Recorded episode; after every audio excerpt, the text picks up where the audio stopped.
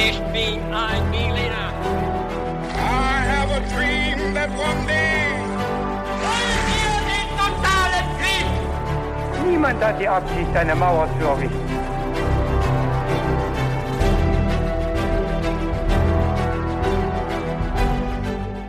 Hi und herzlich willkommen zu einer neuen Folge His2Go, unserem Podcast, das heißt von mir David und Mit mir Viktor. Und bei diesem Podcast sage ich euch kurz, wie wir vorgehen. Wir machen es nämlich immer so, dass einer von uns eine Geschichte recherchiert. Das hat äh, Viktor gemacht heute für diese Folge und der erzählt dem anderen, also mir, diese Geschichte, wobei ich allerdings überhaupt keine Ahnung habe, was darin vorkommen wird, worum es gehen wird. Und um in die Geschichte einzusteigen, wird Viktor mir gleich ein paar gemeine, knifflige Fragen stellen, wo auch natürlich alle, die zuhören, so ein bisschen mitraten können.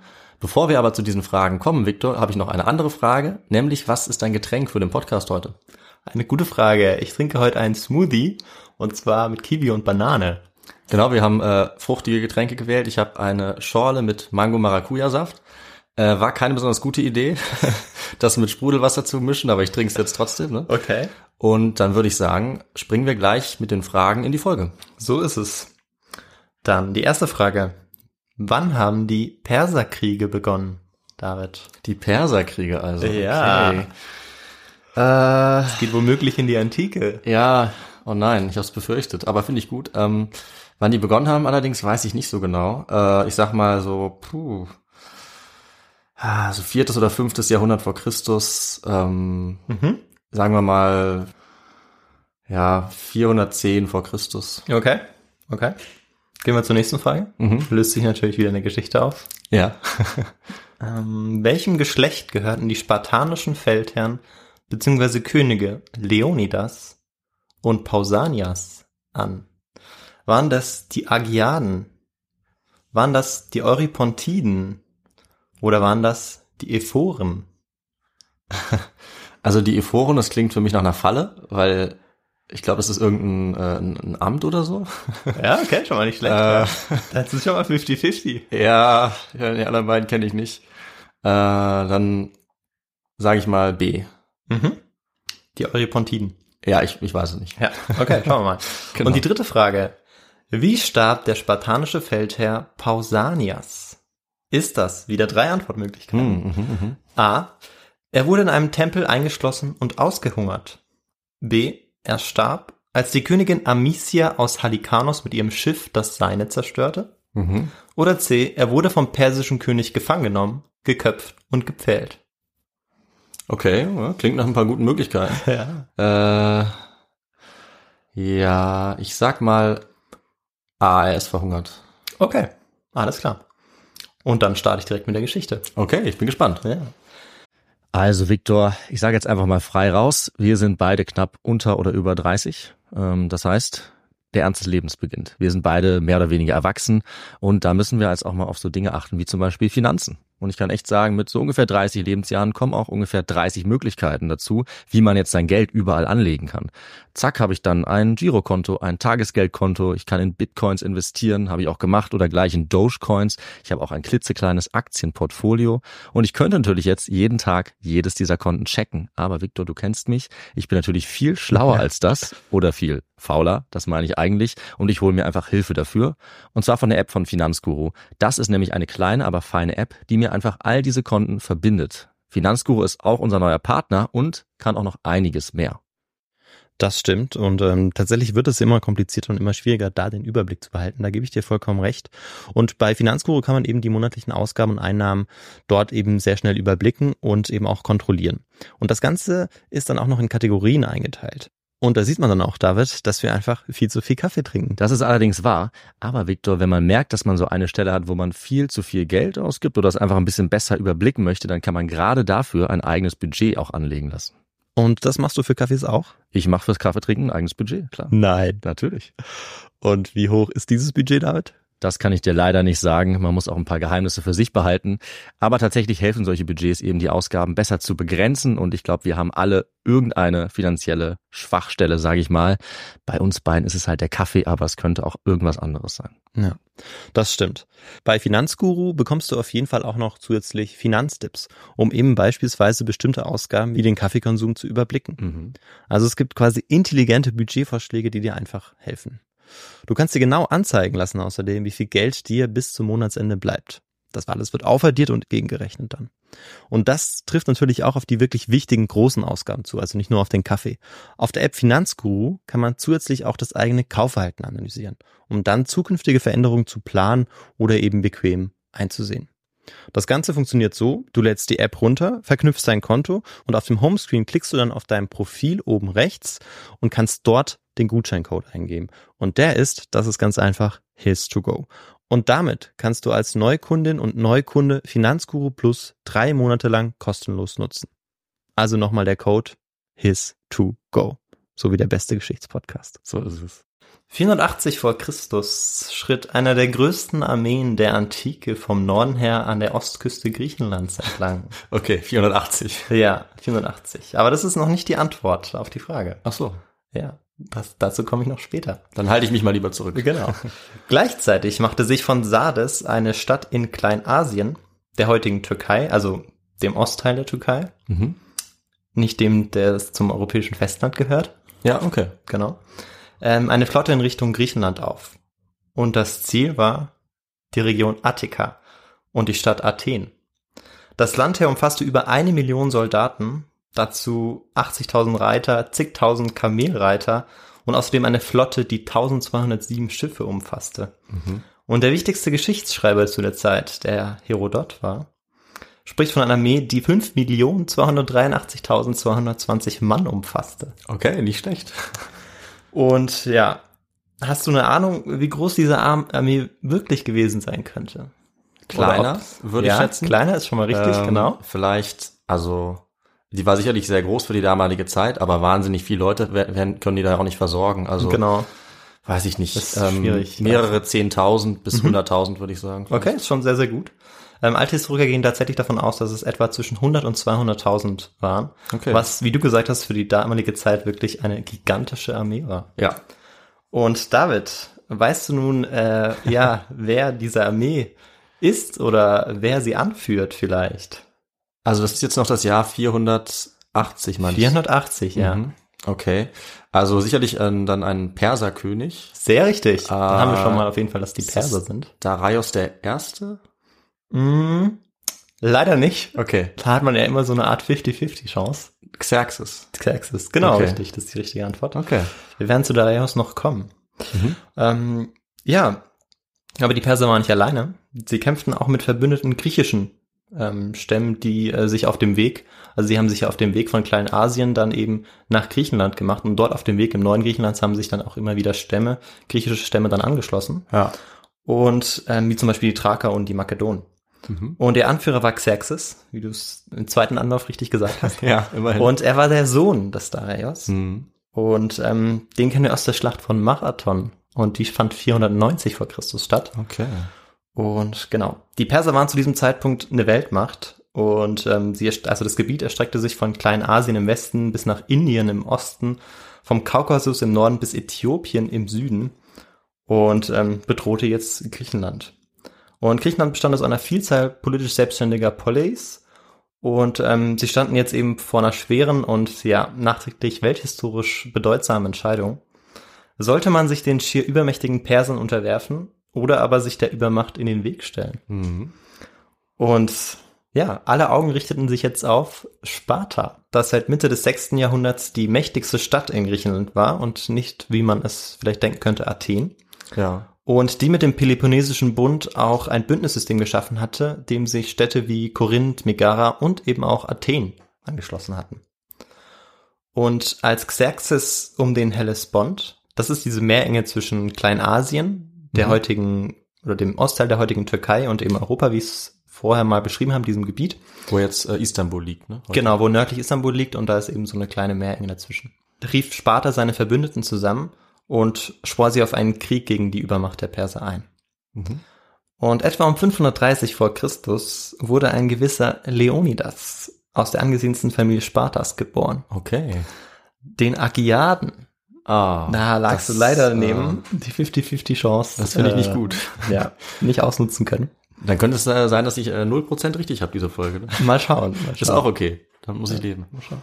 Neben den Agiaden waren nur noch die altehrwürdigen Eurypontiden für das in Sparta als Doppelkönigtum eingerichtete Hm. höchste Staatsamt qualifiziert. Genau, also sie spielten auch eine Rolle, aber nicht in dieser Geschichte. Okay, okay. Zweitbeste Antwort, ne? Sozusagen. Immerhin. Nach dem Tod seines Vaters, der König von Sparta war, war nun Leonidas natürlich sein Nachfolger. Und er und seine Verbündeten im Peloponnesischen Bund verhandelten nun, wann und wo der persischen Armee entgegenzutreten war. Mhm. Und man wollte dem Heer jetzt möglichst früh und noch im Norden Griechenlands entgegentreten. Und so entschied man sich für den Thermopylenpass in Mittelgriechenland. Ah ja, ja, ja, den kenne ich. Ja, jetzt wissen wir schon mal grob, um welches Schlacht es auch gehen könnte. Mhm. Und dieser Pass schien prädestiniert zu sein, denn nur ein kleiner Pfad führte über diesen Pass, so dass den Vorteil, den die Perser hatten, nämlich die numerische Überzahl, eigentlich ähm, keine große Rolle spielte. Und David, wie groß meinst du, war dieses Heer, das unter der Führung des Spartiaten Leonidas Oh. war? Okay, okay. Äh, das habe ich mal gelesen. Okay. Also, ich, warte, vielleicht kann ich es noch. Also es waren natürlich die 300 Spartaner. Ja, 301 mit Leonidas, glaube ich. sehr gut. Ja. Aber das war natürlich noch nicht alles, sondern es waren ja noch die anderen griechischen Verbündeten da. Also, dass noch ein paar tausend dazukommen. Das klingt ja, als ob du dich vorbereitet hättest. Naja, ich äh, habe schon mal von der Geschichte gehört. Ja. Aber äh, wenn ich mich vorbereitet hätte, dann wüsste ich es vielleicht noch genauer.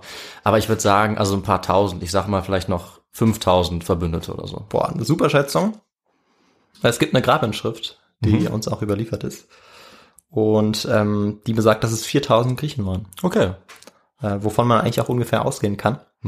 Und die wurden eben von 300 spartanischen Hopliten, beziehungsweise 301, wenn man Leonidas dazu Ja. zählt, angeführt. Ja. und warum waren das nur so wenige? Hast du, kannst du dir das vorstellen, warum das so war? Ähm, ja, es haben vielleicht dann doch nicht alle mitmachen wollen bei dieser Aktion. Mhm. Weil, Ja. ja. Kann man, könnte man sich denken, also es gibt unterschiedliche Theorien. Eine, die Herodot hervorhebt, ist, dass es, dass die Spartaner waren ja streng religiös, das werden wir später auch noch erfahren. Mhm.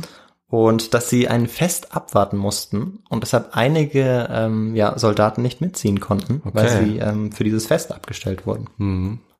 Aber was ich jetzt, äh, was mir dazu einfällt, ich denke mal, selbst wenn alle, die gekonnt hätten, gekommen wären, wäre es wahrscheinlich immer noch deutlich weniger gewesen als die persische Armee, ne? weil einfach, also in Griechenland haben ja gar nicht so viele Leute gelebt zu dieser Zeit. Ne? Da hast du vollkommen recht und außerdem, das spielt jetzt in dieser Geschichte keine größere Rolle, aber gab, fand gleichzeitig auch noch eine Seeschlacht statt und da waren vor allem die Athener involviert. Stimmt, stimmt. Ähm, sodass diese Griechen, die sich jetzt eben zur Wehr setzten, hauptsächlich eigentlich aus Soldaten, die von der Peloponnes kamen, die nur ein kleiner Teil Griechenlands ist. Ja. Sodass Ja. es eigentlich noch weniger Leute zur Verfügung waren, aber es hätten schon auch mehr sein können. Mhm. So, genau. okay. Und ja, Leonidas führte jetzt seine Armee in die Thermopylen oder in den Pass und setzte jetzt die verfallene Steinmauer instand. Es gab da eine Steinmauer, die die Phoker viele Jahre früher zum Schutz vor den Thessaliern hatten bauen lassen, also zwei griechische Stämme, die verfeindet waren. Und es gab also schon eine Art Mauer, die eben verfallen war und die man jetzt aufbaute. Und den gefährlichsten Umgehungspfad, denn äh, es gab tatsächlich mehrere Umgehungspfade, ähm, den sogenannten Anopaia-Pfad schützten 1000 phokische Hopliten. Und Xerxes ging jetzt davon aus, dass die Spartaner eigentlich beim Anblick seiner Armee den Rückzug antreten würden und er ließ erstmal vier Tage verstreichen. Ja. Naja, aber das Problem war, die griechischen Hopliten, die äh, bewegten sich natürlich nicht von der Stelle. Weil ähm, sie wurden ja angeführt von den äh, Spartanern, die natürlich nicht zurückwichen. Okay. Und letztendlich am fünften Tag rief dann auch Xerxes zum Kampf auf. Und die ersten Schlachten, die geführt wurden, ähm, die gingen nicht so gut aus für die Perser. Ähm, unter anderem lag es daran, dass die Griechen einfach längere Lanzen hatten, die Hopliten. Und die Armee dann des Xerxes zurückschlagen konnten, sogar die Eliteeinheit der Perser, die Unsterblichen zurückschlagen konnten. Mhm. Vielleicht äh, sagt ihr das was? Ich weiß nicht, ob die im Film auch vorkommen. Äh, die kommen im Film auch vor. Ja. Und ich weiß auch, äh, kann man ja noch einen kleinen äh, Fakt dazu sagen, dass sie, dass der Name daherkommt, dass, äh, glaube ich, das 10.000 waren oder so, ne? Ja. Und die Ränge von denen immer wieder aufgefüllt wurden. Ja. So dass es immer dieselbe Zahl war. Und das ist auch schon, deswegen waren sie quasi unsterblich, weil immer dieselbe Anzahl Soldaten da war. Aber äh, keine weiteren Mythen darüber sind wahr. Sehr gut, weil sie kommen auch später nochmal vor. Und da könnte man sich wundern, warum es denn wieder so viele sind. Ja. Aber du hast es schon äh, erklärt, sehr gut. Und genau, die Griechen wandten jetzt auch eine ganz bestimmte Kampfstrategie an. Und ähm, da gibt es ein Zitat von Herodot. Ähm, sie wandten sich manchmal, also jetzt die, die Griechen, sie wandten sich manchmal alle zugleich zur Flucht, indem sie den Rücken kehrten. Die Barbaren sahen es, kamen ihnen mit Lärm und Geschrei näher. Da kehrten die Griechen um, wenn, wenn sie Feinde sie eingeholt hatten, nahmen Front zu den Barbaren und vernichteten unzählige Perser. Er schreibt dann auch, ein paar wenige Griechen starben dann auch. Okay. Aber diese Taktik war wohl sehr erfolgreich und ähm, Herodot schreibt weiter, bei diesem Sturmangriffen soll Xerxes, der den Kampf zusah, dreimal aus Besorgnis um sein Herr von seinem Stuhl aufgesprungen sein. Oh, okay. Also der saß da wohl ganz gemütlich und hat sich das dann angeschaut. Interessant. Und auch am zweiten Tag hatten die Perser keinen Erfolg. Und als der König der Perser eigentlich nicht mehr wusste, wie er jetzt die, die, ähm, ja, diese Lage meistern sollte, Mhm. meldete sich ein Mann aus der Armee der Griechen. In der Hoffnung auf eine hohe Belohnung vom König der Perser. Mhm.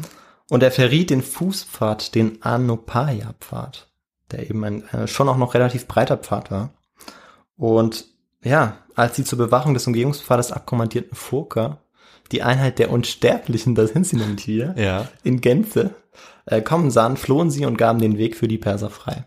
Oh nein, ja. Und damit war dann auch ähm, die Schlacht entschieden. Nachdem Leon- Leonidas dann vom Verrat und ausweglosen Situation auch erfuhr, schickte er aus Sorge um ähm, ja die Rettung oder um die Rettung einen Großteil der Armee auch dann zurück. Also er hatte wirklich Sorge, dass eben seine ganzen Männer sterben würden. Mhm. Aber es blieben natürlich ein paar zurück. Weißt du, wer zurückblieb? Vielleicht 301 äh, Leute. Fast richtig. Sie waren dabei, aber nicht nur die 300 Spartaner, Okay. sondern auch noch 700 Thespier und 400 Thebaner. Die Mhm. werden nämlich oft auch ähm, ja unter den Tisch gekehrt, aber die waren auch noch dabei. Ja, okay. Also waren schon auch noch über 1000. Und ähm, ja, in diesem Kampf, aber dann in diesem ähm, ausweglosen fielen dann äh, alle, nahezu alle griechischen Kämpfer, auch 20.000 Perser, so Herodot, Mhm. darunter zwei Brüder des Xerxes. Okay. Und ähm, ja, der Leichnam des Leo- Leonidas wurde auf Befehl des Xerxes verstümmelt. Ihm wurde der Kopf abgeschlagen und man ließ ihn pfählen.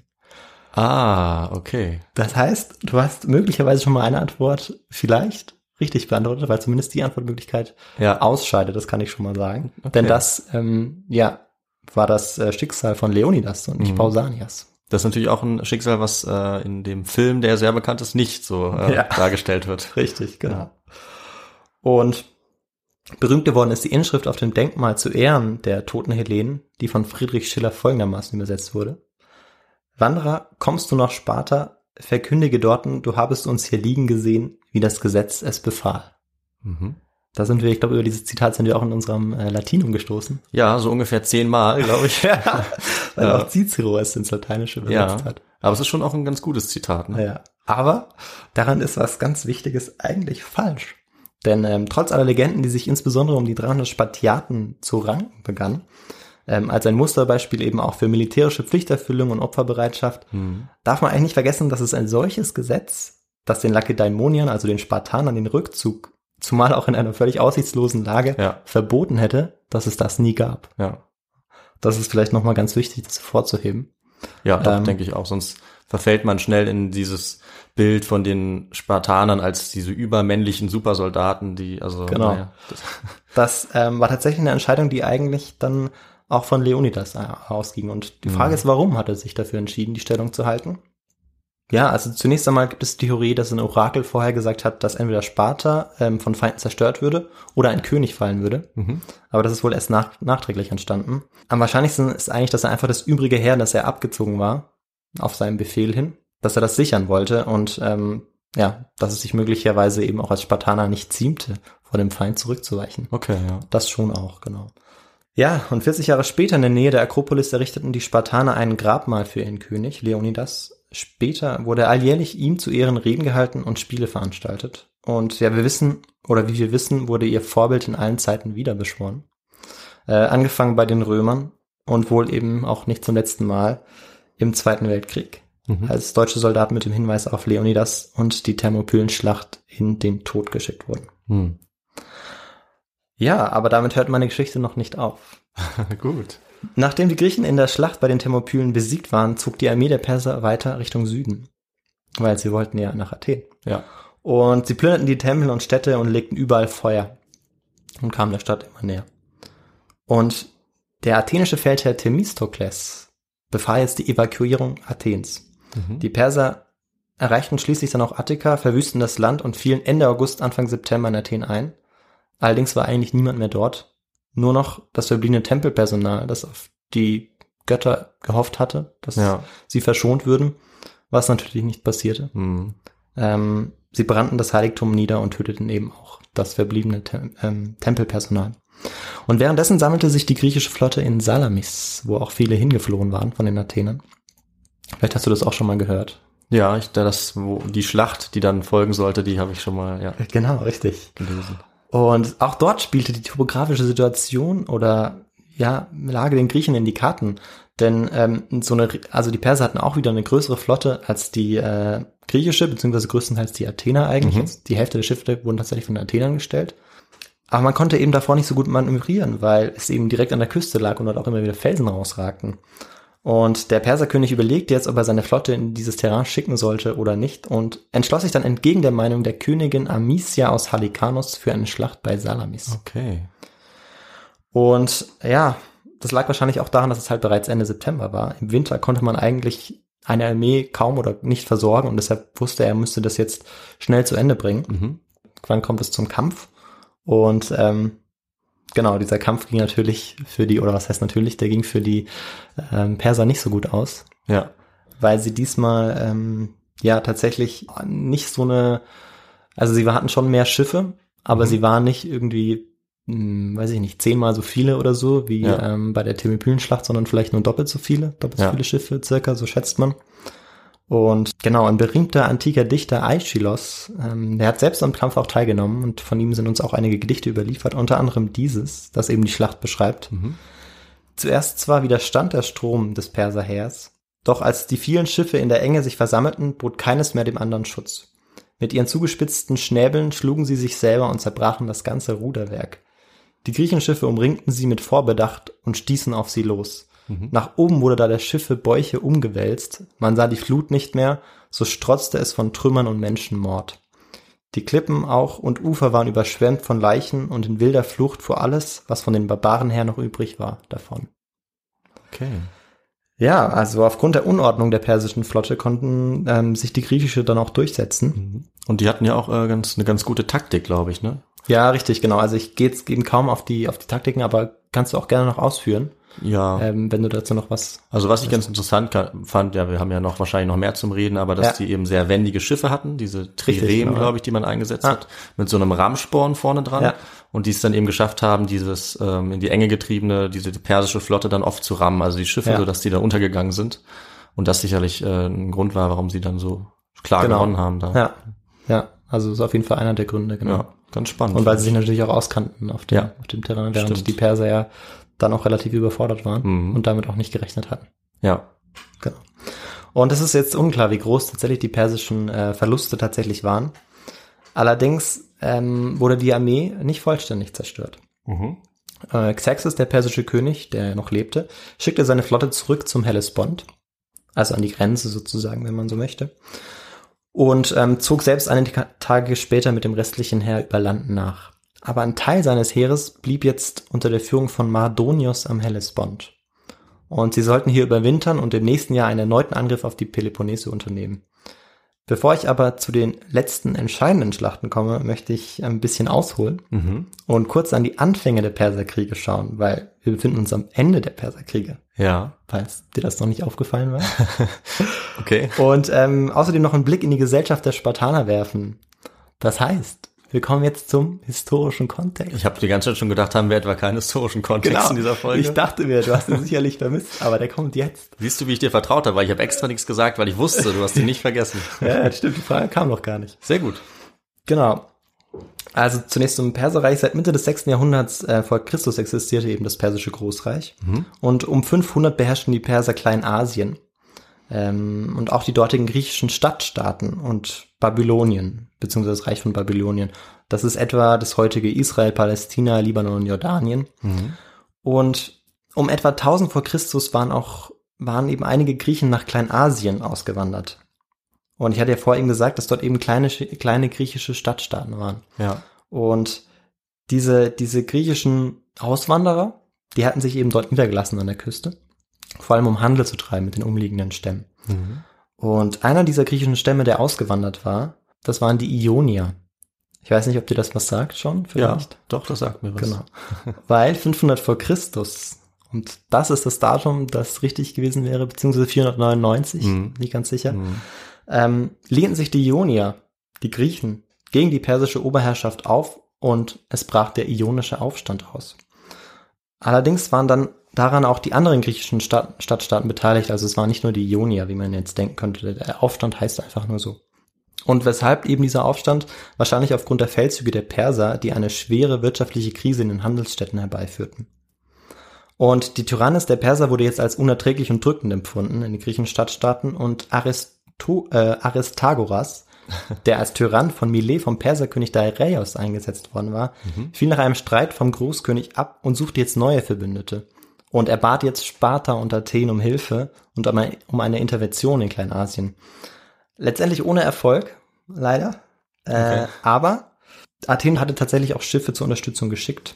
Allerdings wurden sie dann 494 eben ähm, von den Persern, wurde Milet erobert und niedergebrannt. Und die Ionier mussten sich dem persischen Großkönig Dareios unterwerfen. Mhm. Dareios, ähm, zu dem wir jetzt kommen, der hatte jetzt aber die Rolle Athens während dieses Aufstandes nicht vergessen. Ah ja. Und ähm, begann eine Strafexpedition gegen die Rebellen unter Athen. Und zunächst unterwarfen sich viele Staaten in Nord- und Mittelgriechenland dem persischen Großkönig. Und Athen und Sparta und seine peloponnesischen Verbündeten weigerten sich, sich zu unterwerfen. Und ohne die Hilfe der Spartaner traten die Athener dann gegen die Perser beim Marathon in den Kampf, der natürlich auch in die Geschichtsbücher einging. Und ähm, die Athener besiegten dort die, ähm, die Übermacht wieder mal der mhm. Perser. Und Dareios ließ aber sogleich eine neue Armee ausheben, aber starb dann an einer Krankheit. Und äh, 486 vor Christus äh, übernahm dann sein Sohn Xerxes ähm, diese Armee. Okay. Und ähm, der führte dann die, ähm, die Griechen er führte dann die Perser in die Schlacht der Thermopylen. Mhm. Genau, so haben wir so ein bisschen die Verknüpfung. Und wollen natürlich wissen, was jetzt danach noch passierte. Ja. Äh, bevor ich aber dazu komme, möchte ich noch einen kleinen Aspekt der spartanischen Gesellschaft herausgreifen, der noch eine kleine Rolle spielen soll. Ähm, wir haben bereits eine bedeutende Persönlichkeit der Spartaner betrachtet, also Leonidas. Äh, aber außerhalb vom Kriegswesen und auch in diesem Bereich hatten herausragende Einzelpersönlichkeiten im Klassen Sparta eigentlich einen ganz schweren Stand. Ähm, hast du vielleicht eine Ahnung, woran das liegen könnte? Ähm, dass sie vielleicht äh, ja Institutionen hatten, um ähm, die Macht so ein bisschen von denen einzuschränken. Mhm. Ja, also damit ähm, könntest du zum Beispiel auf die Ephoren anspielen. Ja, oder die Geronten. Genau. Worauf ich grundsätzlich hinaus wollte, also ist auf jeden Fall auch ein richtiger Punkt, ist, mhm. dass das Ideal der spartanischen Gesellschaft die Gleichheit war. Mhm. Ähm, die Gleichheit seiner Bürger und eben jeder Versuch, aus diesem Ideal herauszubrechen, erweckte Misstrauen und wurde eben ohne Ansehen der zuvor erbrachten Leistung der betreffenden Person mhm.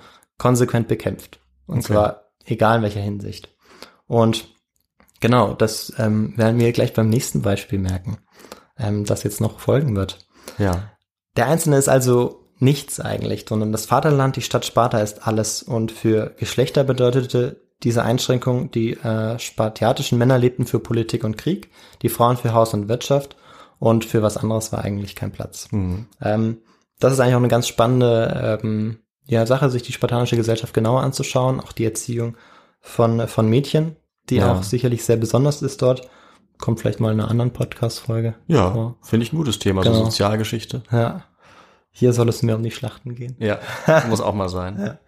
Und ja, berühmte Spartiaten unter den Künstlern, Philosophen und Rhetorikern der Griechen. Fehlanzeige eigentlich, also mhm. da gibt's keine. Und ähm, es gab eigentlich nur eine Möglichkeit, neidlos und dauerhaft anerkannt zu werden. Und das war wie bei Leonidas der Heldentod. Ja. Und auch nur diejenigen wurden abweichend von der in Sparta üblichen Praxis anonymer Bestattung mit einem Namen auf einem Grabstein verewigt und geehrt. Mhm. Jetzt gehen wir zurück zur Geschichte. Während des Winters, also jetzt ist der Winter, sie hatten ja im September eben diesen Kampf geführt. Genau, und welches Jahr jetzt? Wir sind jetzt im Jahr 480 waren wir, jetzt mhm. ist der Winter und jetzt kommen wir in das Jahr 479 vor Christus. Okay. Und die Perserkriege begannen 500 vor Christus. Mhm. Genau ähm, setzte sich die am Hellespont verbliebene Armee der Perser, dort war ja eine Armee ver verblieben. Ja, ja, genau. Ähm, unter dem Feldherrn Madonius in Bewegung und sie versuchten erneut Athen äh, zu besetzen und es gelang ihnen auch wieder. Mhm. Und auch diesmal waren aber die Athener rechtzeitig geflüchtet. Und ähm, danach kommt es zu einem Bündnisangebot der Perser, aber die Athener, die lehnen ab und die ersuchen jetzt Hilfe bei den Spartanern. Die haben aber mal wieder ein religiöses Fest. Deshalb müssen sie ein bisschen warten, bis sie äh, Nicht schon Hilfe kommen. wieder. Oh nein. Und außerdem wollen sie noch eine Mauer bauen, die die Halbinsel der Peloponnes, die so ein bisschen ähm, südwestlich, so ein bisschen an Griechenland andockt, Mhm. ähm, eine Mauer äh, quasi bauen, die genau diese Halbinsel trennt von der, vom Festland Griechenlands. Und ähm, genau nach zehn Tagen ist sie dann auch fertiggestellt. Mhm. Und dann entsandten die Ephoren. Die Ephoren sind eben fünf vom Volk gewählte Aufseher, die ähm, sich ja in Rechtsprechung auch einmischen können und auch in die Außenpolitik, wie wir sehen werden. Die entsandten jetzt ein gewaltiges Heer, äh, an dessen Spitze äh, Pausanias stand. Das war der Neffe des Leonidas und Vormund des noch zu jungen Sohnes von Leonidas. Okay. Ähm, der war irgendwie zehn oder so und konnte noch nicht in den Krieg ziehen. Selbst für einen Spartaner. Ist noch zu, zu jung. Okay. Und Pausanias befehligte jetzt die größte bis dahin mobilisierte Streitmacht der Griechen. Er war 25 Jahre alt, also auch nicht der älteste. Mhm. Und ja, Pausanias war trotz seiner spartanischen Erziehung ganz anders als Leonidas. Er war viel pragmatischer und weniger bekümmert hinsichtlich auch irgendwelcher Normen. Und in Boiotoien, das ist nordwestlich äh, von Athen, trafen dann die von Pausanias angeführten Griechen etwa 70, ja, 70.000. Okay. Ähm, das waren für griechische Verhältnisse, Das griechische ist- Verhältnisse wirklich eine Riesenarmee. Ja, aber echt. Genau, also Herodot spricht von über 100.000, aber ähm, Historiker gehen tatsächlich von 70.000 aus. Na, immerhin. Ja. Auf 100.000 von Mandonius angeführten Perser. Da spricht Herodot wieder von 300.000 Persern, also die Perser, äh, da scheint er gerne ein bisschen zu übertreiben. Ja. Da sieht man vielleicht die pro-griechische Sicht, die Ja. äh, man natürlich nicht unterschätzen darf. Mhm. Ähm, genau, aber 70.000 gegen 100.000, also wieder eine Unterzahl. Mhm. Und die Perser, die schneiden dann die Wasserversorgung der griechischen Armee ab. Und ähm, Pausanias entscheidet dann auch wieder nach zehn Tagen des Wartens, sein Heer zurückzuziehen. Ähm, aber die persische Armee setzt dann nach. Und in der Stadt Plataiai kam es dann zur Schlacht. Und dank ihrer Disziplin und auch Ausstattung, so sagt es wieder Herodot, und ähm, genau die Ausstattung, die sie im Nahkampf auch so überlegen machte, trugen die Griechen dann auch einen entscheidenden Sieg davon. Mhm. Also diesmal konnten sie sie auch äh, auf Land besiegen. Und der Feldherr der Perser Madonios fiel auch. Und das war eine entscheidende, eigentlich die entscheidende Schlacht, die dann dazu führte, dass die Griechen ähm, ja die Perserkriege für sich entscheiden konnten. Ja. Es kam dann noch zur Seeschlacht von Mykale, bei der die Griechen wiederum den Sieg davon trugen und ähm, das danach war dann, oder dort zieht man dann endgültig den Strich der Perserkriege. Natürlich Mhm. kam es dann auch, auch immer wieder zur Auseinandersetzung. Also Ja. man darf diese, ähm, diese Deadlines oder diese Daten, die man hat, nie so als Mhm. Wirklichkeit sehen, sondern die werden natürlich von uns gezogen als Trennlinie. Ja, ja, stimmt. Persien, also das persische Reich ist ja danach auch nicht besiegt, sondern eben Genau, hält sich dann vielleicht ein bisschen davon fern, aber ist ja immer noch ein sehr wichtiges, äh, Genau. einflussreiches, auch Genau. kulturell, ne? Äh, großes Reich. Ne? Genau, da hast du vollkommen recht, ja. Und ähm, ja, in einer, man kann sagen, in einer ganz komplizierten Bündniskonstellation in, in Griechenland ähm, hatte man es eben geschafft, die Übermacht der Perser tatsächlich abzuwehren, Mhm. was ähm, ja eigentlich fast einem Wunder auch glich. So ähm, schreibt die, äh, die antike Geschichtsschreibung, aber so kann man es tatsächlich auch bewerten. Also es war Ja. ähm, schon eine erstaunliche Leistung auf jeden Fall der Griechen. Ja, Pausanias, der ähm, ließ jetzt die geschlagenen Perser nicht verfolgen, so wie es eigentlich üblich war, und trat Disziplinlosigkeiten bei der Beuteverteilung unter den Griechen entschlossen entgegen. Und ähm, auch das Ausleben von Rachegelüsten am besiegten Feind fand er gar nicht gut. Und so kam er auch langsam in den Verdacht, mit den Persern zu kollaborieren. Aha. Und ähm, ja, auch dass er ein Epigramm in der Stadt Plataiai mit folgendem Text anbringen ließ. Herr der Hellenen im Feld, Vernichter des persischen Heeres, stellt Pausanias hier das Mahnmal dir auf. Hm, Das war dem delphischen Apollon gewidmet. Und das wurde von der Regierung der Spartaner streng verurteilt. Ähm, ein einzelner Bürger durfte, wie wir es ja schon ähm, gelernt haben, aus dem Staat eigentlich nicht so herausgehoben werden. Oder nie. Und selbst der Name des Leonidas stand ja nicht auf der Tafel bei den Thermopylen. Da stehen ja nur die 300 Spartaner. Wobei das natürlich auch wieder nicht ganz korrekt ist, weil natürlich noch ähm, die Thebaner dabei waren. Mhm. Genau, aber sein Name stand jetzt eben auf diesem Denkmal. Und ja, mit der Inschrift macht Pausanias auch deutlich, dass er den spartanischen Führungsanspruch in Griechenland zu, zu untermauern beabsichtigte. Und das ist, war eben für diesen Gleichheitsgrundsatz der Spartaner, also es kam einfach gar nicht gut an. Das war so ein Ja. Strich durch, ähm, durch die Rechnung. Antiker Skandal. quasi. Genau. Denn in Sparta war es so, dass je erfolgreicher ein Feldherr war, umso misstrauischer wurden die Mitbürger zu Hause auch in Sparta. Mhm. Und ähm, er hörte aber damit nicht auf. Also um seine Ambition zu unterstreichen, führte Pausanias die Kämpfe gegen die Perser sogar bis nach äh, Kleinasien weiter. Also wollte dort auch die äh, griechischen Städte befreien. Also auch eben über diesen Hellespont hinaus. Ja. Und er war auch dabei sehr erfolgreich. So ähm, nahm er beispielsweise Byzanz ein. Aber er wagte es jetzt sogar Verhandlungen mit den Persern aufzunehmen. Ähm, indem er möglicherweise, das ist nicht gesichert, ob das so war, sein Interesse bekundete, eine eheliche Verbindung mit dem persischen Königshaus eingehen zu wollen. Mhm. Und ähm, ja, nachdem Pausanias eigentlich bereits gewarnt war, dass das alles nicht sehr gut ankommen würde, versuchte er trotz allem seine Macht weiter auszubauen, weil er glaubte, dass ähm, viele ähm, Spartaner ja seine Erfolge auch respektieren würden. Und ähm, die Ephoren hatten jetzt aber genug und riefen ihn unter Kriegsandrohung zurück nach Sparta.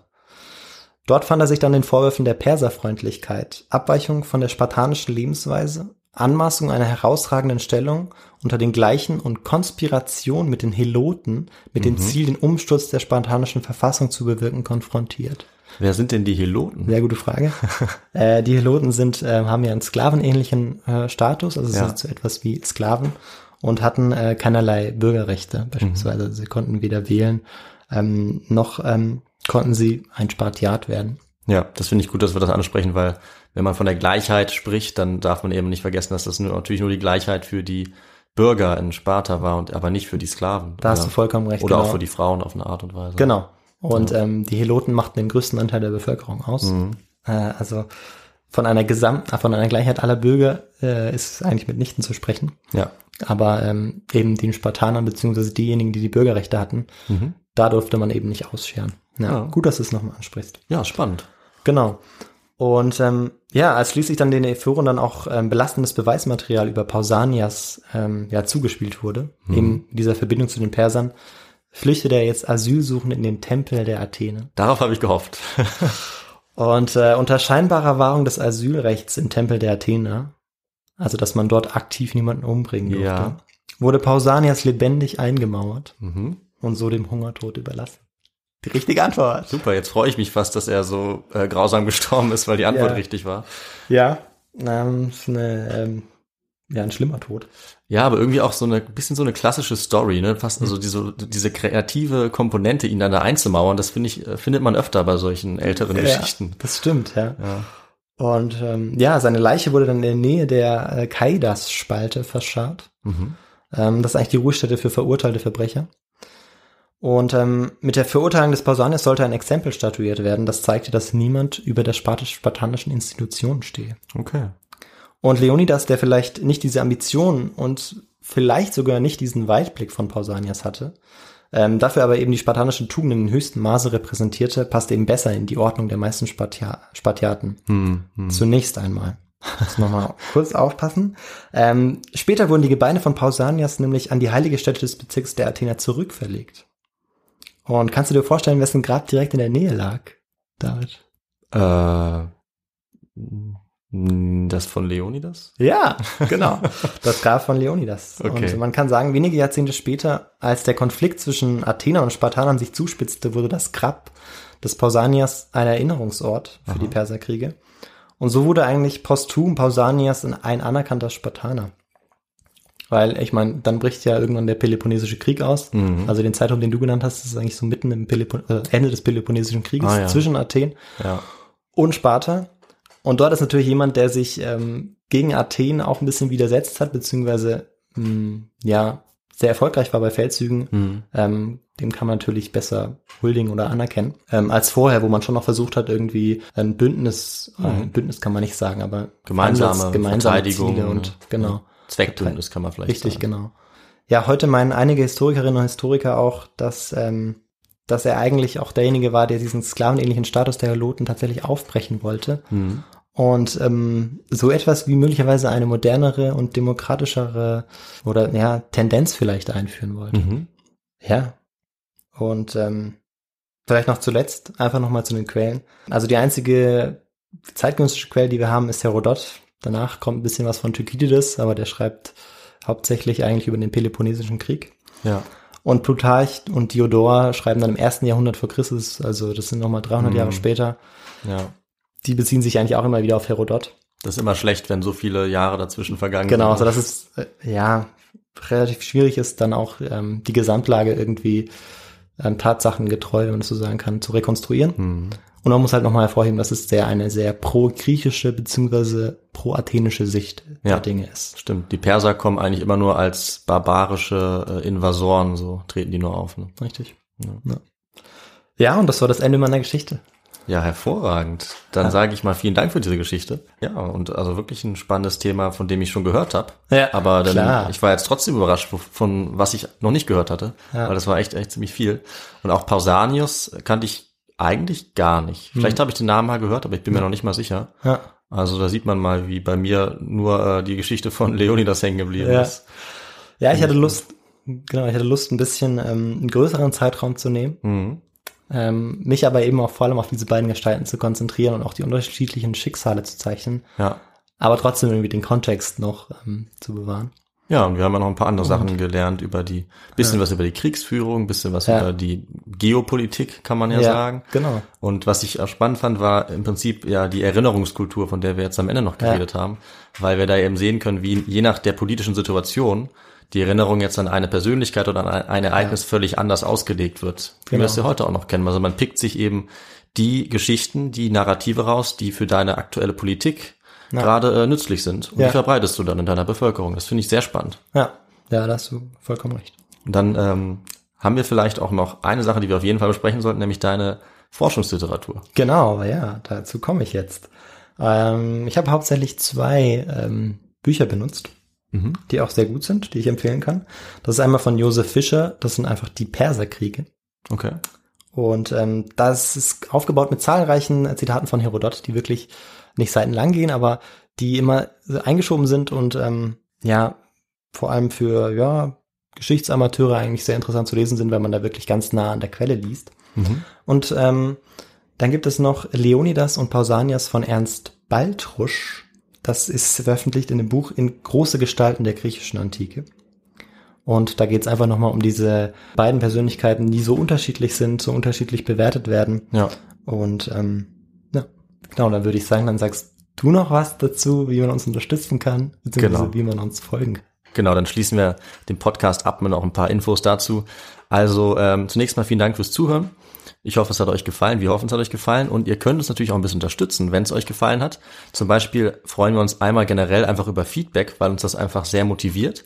Ähm, und wir möchten uns an der Stelle auch bedanken, weil wir haben in den letzten Tagen und Wochen äh, wirklich sehr gutes Feedback bekommen, sehr positives Feedback, was uns echt unterstützt hat. Also immer wenn ich das lese, freue ich mich echt und habe dann auch Lust auf die nächste Folge, weil ich weiß, es ähm, gefällt einigen Leuten. Also da können wir auf jeden Fall nie genug kriegen, würde ich sagen. Ja, dem Und- kann ich nur zustimmen. Genau, und ich würde sagen, das kann man einmal machen, indem man uns einfach eine Mail schreibt an unsere äh, Feedback-Adresse. Das ist feedback.histogo at gmail.com. Dann könnt ihr uns natürlich auch erreichen über Instagram. Da könnt ihr uns kommentieren oder uns äh, Nachrichten schreiben. Und natürlich auch auf unserer Website, einfach histogo.de. Und da könnt ihr Kontakt aufnehmen oder uns ähm, auch etwas spenden, wenn ihr wollt, uns etwas finanziell unterstützen oder allgemein noch ein paar Infos über uns nachgucken. Ja, und ähm, ihr könnt uns natürlich auch bewerten auf Apple Podcasts. Auch das hilft uns und macht den Podcast noch sichtbarer, was gut ist. Oder uns folgen oder bewerten, wo immer ihr eure Podcasts sonst hört, zum Beispiel auf Spotify. Und dann haben wir das jetzt auch abgehakt, würde ich sagen. Und äh, ich schaue mal, was ich dann in zehn Tagen äh, wieder für eine Folge bringe.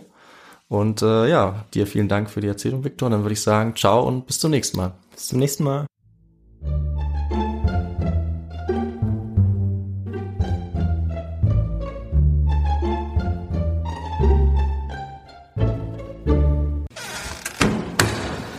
Und ja, alle Augen richteten sich jetzt auf Sparta.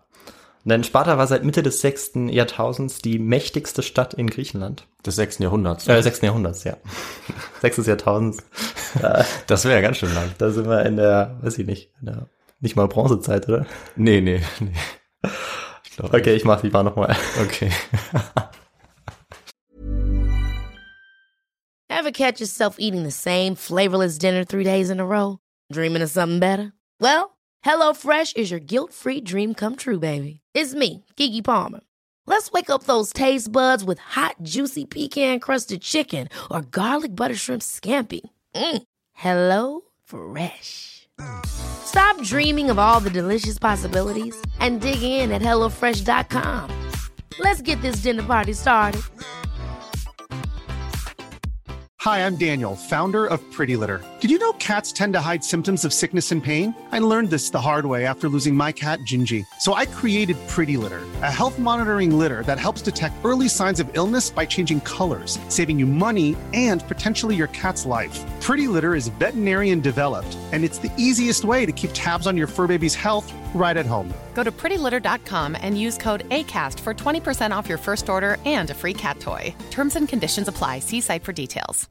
Imagine the softest sheets you've ever felt. Now imagine them getting even softer over time. That's what you'll feel with Bowl and Branch's organic cotton sheets. In a recent customer survey, 96% replied that Bowl and Branch sheets get softer with every wash. Start getting your best night's sleep in these sheets that get softer and softer for years to come. Try their sheets with a 30-night guarantee. Plus, get 15% off your first order at bowlandbranch.com. Code BUTTERY. Exclusions apply. See site for details.